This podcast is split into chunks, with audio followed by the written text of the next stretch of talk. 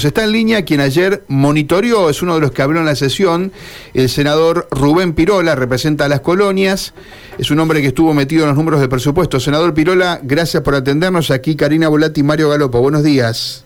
Hola, buenos días Karina, Mario, un gusto como siempre. Bueno, yo marcaba esto, que es un dato que la provincia tendría un ingreso no previsto en anteriores presupuestos, ¿no? Sí, la verdad, bueno, todos tenemos la expectativa que, el año 2022 sea el, tiempo en que tengamos la posibilidad que todos los santafesinos contemos con esos recursos en las arcas de, nuestra provincia.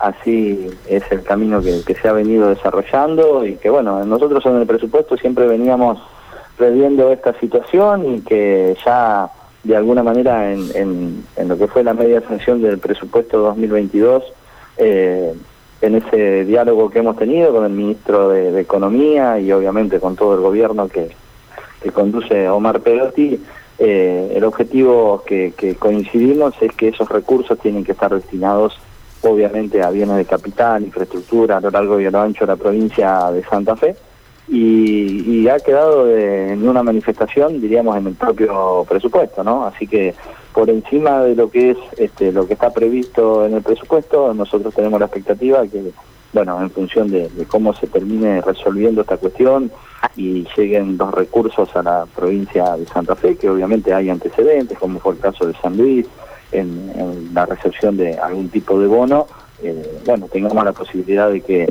no solo la provincia, sino también en lo que corresponde a coparticipación a, municipios y comunas, esté orientado a, bienes de capital y en infraestructura. O sea que en el presupuesto que se sancionó anoche, el Senado le marca, digamos, eh, el legislativo le marca al gobierno que los bonos, vamos a suponer que se pagan bonos, como todo el mundo piensa, van a tener como destino bienes de... Usted cuando dice bienes de capital, ¿a qué se refiere? Vamos a poner un ejemplo para que la gente entienda correctamente. Eh, se, refiere a todo lo que tiene que ver con equipamiento también, eh, cuando llegue el momento de equipar algunos de los hospitales que todavía están en construcción, pero bueno, eso yo, digamos, puedo eh, hacer algún comentario, obviamente que esa es una decisión que el gobierno también va, va a definir el momento de llevarlo, pero el espectro es que no es para financiar gastos corrientes para el pago de, salarios y ese tipo de cosas. Digamos, eh, creo que por exclusión queda mucho más claro eh, que lo vinculado a, por así cuando uno se refiere a, gastos de capital. Está bien, pero por ejemplo una obra pública es considerado un bien de capital, una ruta, un hospital. Por, supuesto, por supuesto, por supuesto. Sí, sí, sí.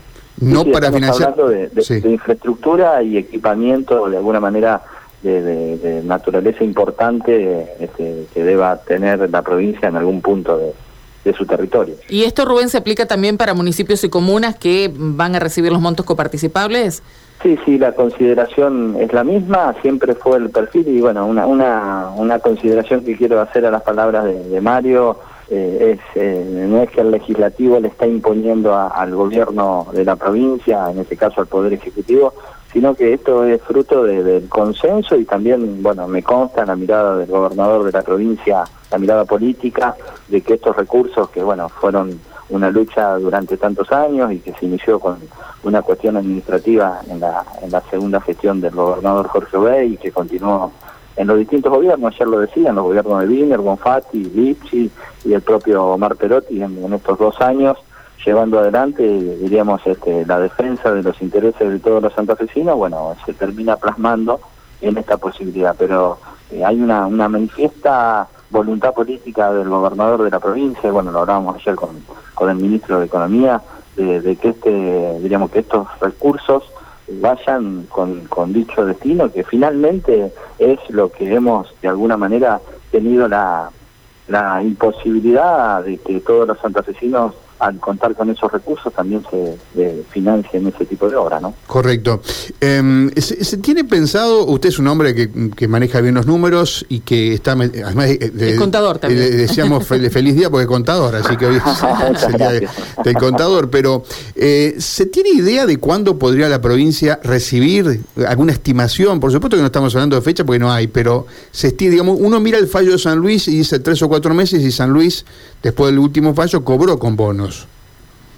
Bueno, nosotros tenemos la expectativa que en la primera parte eh, lo digo como legislador y sin conocimiento de las conversaciones que, se están llevando adelante en estos en estos momentos, Mario y Karina, eh, pero obviamente que todo indica que digamos en, el primer semestre del año 2022 y tenemos la expectativa esta cuestión esté de alguna manera ya definida. Obviamente estamos atravesados por situaciones también eh, que tienen que ver con la, situación económica nacional, eh, digamos, eh, la situación de diálogo con, con el Fondo Monetario Internacional. Seguramente hay variables que inclusive desconocemos en estos momentos, este, desde el lugar que nos toca, eh, para, para firmar una fecha. Pero bueno, todos tenemos la expectativa que durante el año 2022 eh, esto se pueda resolver, porque además lo que queda claro es que hay una, una manifiesta voluntad política no solo de, nuestro gobernador, sino también de, del gobierno nacional, del presidente, de avanzar en esta cuestión y que eh, eh, de alguna manera se estaba esperando que se dirima en el en el poder donde estaba dirimiéndose esto, que era la justicia, y la Corte Suprema de, Justicia ha fallado recientemente, ¿no? Eh, diputado, este no va a ser, eh, senador, perdón, estaba leyendo en la, en la televisión lo que está sucediendo y me, y me mareé. Eh, senador Pirola, le quería decir, este año que viene no va a ser un año político, pero evidentemente hay, eh, bueno, una puja tanto en la Cámara aquí en, en Santa Fe como en la legislatura nacional también, donde eh, bueno, hay, hay mucha, mucha fricción, ¿no? Desde el punto de vista de lo político. ¿Cuáles son los ítems o, los temas, digo, que ustedes creen que son importantes para la provincia de Santa Fe, tanto que se tengan que resolver a nivel nacional como lo que se tenga que resolver en la legislatura aquí local? Bueno, la verdad que hay infinidad de temas, diríamos, que, que siempre pueden aportar. Creo que tenemos eh, un trabajo por delante, siempre como lo hemos venido realizando, en, en todo lo vinculado a seguridad.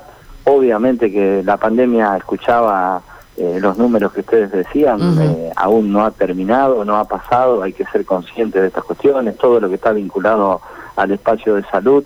Eh, y esto es importante porque creo que ha puesto en debate la descentralización del sistema de salud en la provincia de Santa Fe. Bueno, ayer se avanzó mucho en la provincia con esta posibilidad de, incorporar eh, definitivamente al, sector de salud a mucha gente que estaba contratada, ¿no? Personal médico, sanitario. sí, sí, sí, claro. Lo hablábamos con Sandra Mayorano, quien, es la, referente, digamos, la, secretaria general del sindicato de ANRA.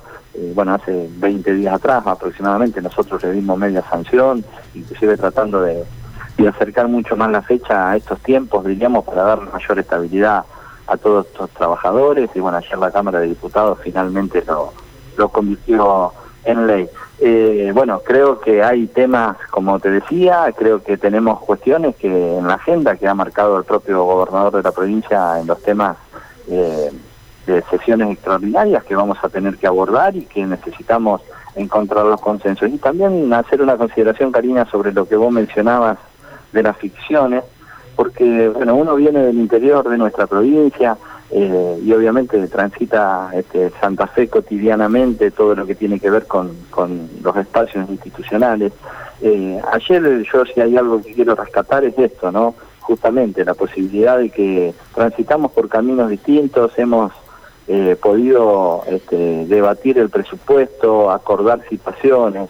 Ayer fue un presupuesto como tantos otros donde se ha votado por unanimidad, es decir, hubo un trabajo de todos los bloques, pero bueno, también quiero rescatar en esto la permeabilidad del, Poder Ejecutivo en todos los que fueran consideraciones desde nuestro espacio político, pero también desde la oposición, porque hubo sugerencias, estuvieron en una mesa eh, tuvimos en una mesa de debate distintas reuniones con el ministro de, Economía y creo que es un presupuesto que ha salido fortalecido de la Cámara de, Senadores, enriquecido, diríamos, con la mirada y la perspectiva de cada uno de los de los 19 senadores y esto es muy importante porque creo que marca también una, una mirada distinta y que tenemos que transitar eh, todos juntos este, en la provincia de Santa Fe. Y quiero rescatarlo porque, porque eso es lo que pasa y que parece algo eh, no muy común, pero que debería ser lo común en la política, no solo provincial, sino nacional también.